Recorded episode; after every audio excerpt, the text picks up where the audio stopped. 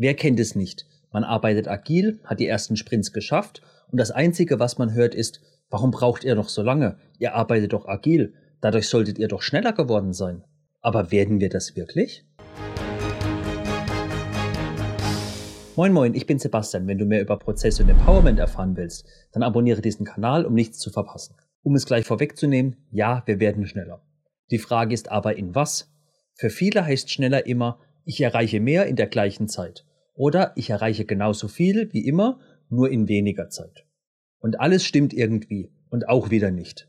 Die größten Unterschiede bei agilem Arbeiten liegen in der Teamzusammenarbeit, dem iterativen Arbeiten und dem stärkeren Fokus auf den generierten Mehrwert. Nehmen wir zum Beispiel das iterative Arbeiten. Nach jeder Iteration, zum Beispiel zwei Wochen, versuchen wir etwas Fertiges zu haben, das ausgeliefert werden könnte. Das ist auch etwas Tolles und bietet uns die Möglichkeit, viel schneller erste Erkenntnisse vom Markt und von den Nutzern zu erhalten. Ein Problem, warum dieses Inkrement aber oft schlecht angesehen wird, ist, dass viele den Vergleich zu früher vergessen. Früher habe ich nach zwei oder drei Monaten etwas Ähnliches bekommen, das auslieferbar war und mehr konnte als unser jetziges Inkrement. Das Problem ist aber, wir haben viel länger daran gearbeitet, konnten es dann erst am Markt testen und hier ist der wichtigste Punkt, hatten eventuell für die Tonne gearbeitet, weil wir viel zu viel Arbeit reingesteckt haben, ohne zu wissen, ob wir auf dem richtigen Weg sind. Denn das ist das Wichtige hierbei. Wir arbeiten in kleinen Teilen und fragen uns viel häufiger und gezielter, sind wir noch auf dem richtigen Weg? Und diese kleinen Ergebnisse liefern wir tatsächlich schneller. Und klar, wenn du ganz genau weißt, was du willst und brauchst und keine Anpassungen auf dem ganzen Weg machen musst, dann musst du rein für den Nutzen des Iterativen nicht so arbeiten. Dann kannst du wie früher wieder einen festen Plan erstellen für die nächsten 24 Monate und diesen blind abarbeiten. Aber dann muss ich dich auch fragen, wenn damals doch alles so gut war, warum habt ihr überhaupt etwas geändert? Oder mal anders gesagt. Wir alle haben gelernt, wer A sagt, muss auch B sagen. Wenn du iterativ arbeitest, kannst du auch sagen oder zu dem Ergebnis kommen, wer A sagt, der muss nicht B sagen. Er kann auch erkennen, dass A falsch war.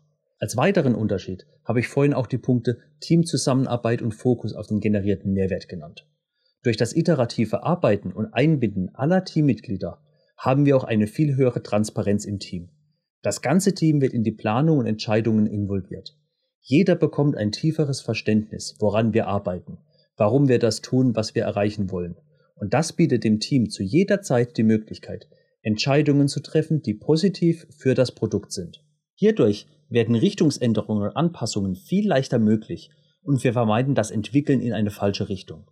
Und durch das Priorisieren des Backlogs mit zum Beispiel den Dive-Kriterien stellen wir uns auch viel mehr die Fragen, welche Abhängigkeiten haben wir, welche Risiken, welchen Wert wollen wir erzeugen und wie hoch ist der Aufwand. Und wenn wir noch kleinteiliger gehen, bei jeder Story haben wir zum Beispiel die Invest-Kriterien, die uns unter anderem dazu motivieren, unabhängigere und überschaubarere Stories zu entwickeln und nicht nur blind abzuarbeiten, was vor x Monaten geplant wurde. So werden Abhängigkeiten viel stärker schon frühzeitig thematisiert, wenn das Team zum Beispiel in einem Sprintplanungsmeeting darüber spricht, wie es etwas erreichen und ermöglichen kann. Hierdurch werden Wartezeiten stark reduziert, weil sind wir ehrlich, was denkst du ist genauer? Ein Plan, der vor mehreren Monaten von ein paar wenigen Leuten erstellt wurde oder ein Plan, der von den Experten, die auch wirklich an dem Projekt, in dem Sprint direkt daran arbeiten, erstellt wurde und permanent evaluiert wird. Und zusätzlich zu all dem darf man das Thema Motivation nicht vergessen. Nicht nur die Teammotivation, sondern die Motivation von jedem Einzelnen.